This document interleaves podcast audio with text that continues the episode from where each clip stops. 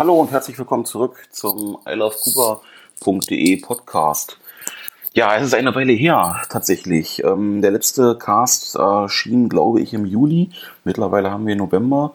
Ähm, mehr Culpa. Äh, ja, ich, was soll ich sagen? Meine Familie aus Kuba war da und ähm, zeitlich gesehen hatte ich da dann doch eher andere Prioritäten gesetzt. Und auch im Nachgang waren doch einige Sachen nachzuarbeiten, weswegen ich da irgendwo den ähm, Fokus verloren habe. Nichtsdestotrotz äh, möchte ich dieses Projekt weiterhin fortführen. Nur dachte ich mir jetzt vielleicht in einer etwas anderen Form, denn ähm, ja, ich habe auch gemerkt, einmal im Monat äh, die Themen ähm, ja nochmal in Podcast-Form aufbereiten, was in Kuba so passiert ist. Äh, ja, hat doch mehr Zeit in Anspruch genommen, als ich dachte. Ja, beziehungsweise äh, man hat halt da irgendwo ähm, den zeitlichen Druck gespürt und äh, ja, ich denke mal, ähm, es ist äh, für alle Beteiligten besser, ähm, wenn der Druck nicht unbedingt da ist. In der Form zumindest. Ähm, soll heißen, äh, ich möchte den Podcast weiterhin ja, führen oder ähm, ausüben. Nur halt doch in einer etwas anderen Form, um mir selber halt äh, diesen zeitlichen Druck zu nehmen. Ich werde also ja alle paar Wochen, je nachdem wie ich äh, die Zeit und die Muße ähm, finde, ja, themenbezogen einen Podcast aufnehmen und ja, den entsprechend für euch bereitstellen. So also erstmal mein Gedanke.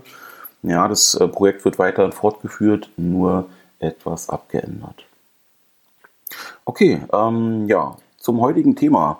Ich dachte mir, ähm, ja, es geht um die Bewegung des 26. Juli. Tatsächlich habe ich diesen Beitrag auch bereits im Juli ähm, aufgearbeitet. Ähm, ja, nur die Aufnahme selbst und die Bereitstellung, ja, die erfolgt nun tatsächlich erst im November. Äh, ja, von daher, ich denke mal, das ist immer ein Thema in Kuba, unabhängig vom Datum.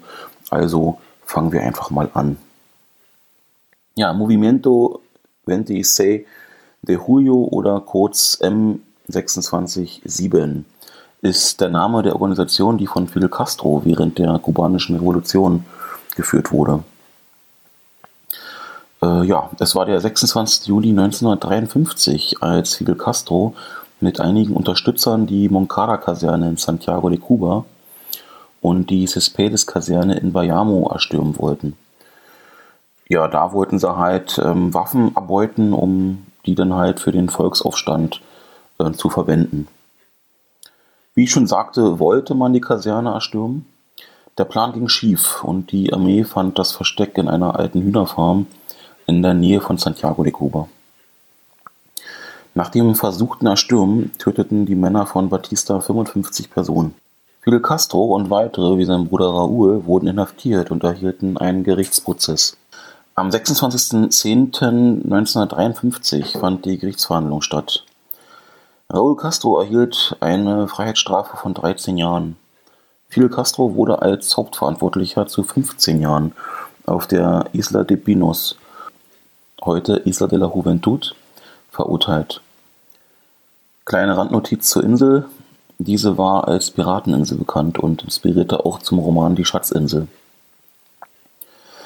Seine Verteidigungsrede, in der Castro das Batista-Regime anklagte, eine wieder Einsetzung der demokratischen Verfassung von 1940 verlangte und ein umfassendes sozialreformatisches Programm vorstellte, baute er während der Haft zu einem politischen Manifest aus, das unter dem Titel des Schlusssatzes Die Geschichte wird mich freisprechen von Unterstützern im ganzen Land verbreitet wurde.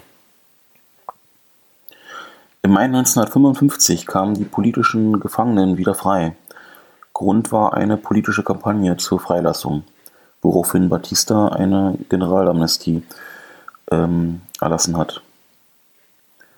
Am 12. Juni 1955 reformierten sich die Anhänger um Fidel Castro als Bewegung des 26. Juli.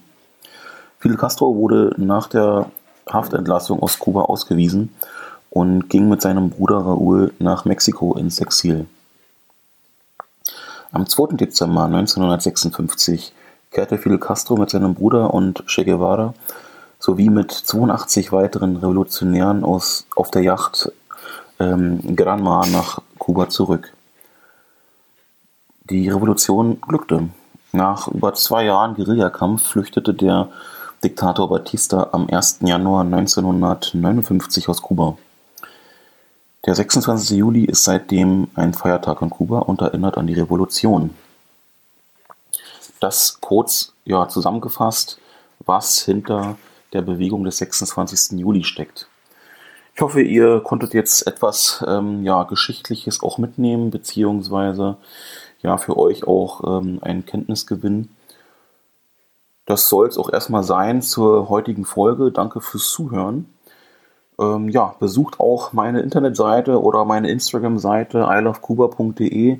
Würde mich gerne über weitere Abonnenten freuen. Ansonsten ja, freue ich mich auf die nächste Folge und ja, lasst auch einen Kommentar da. Bis zum nächsten Mal. Ciao.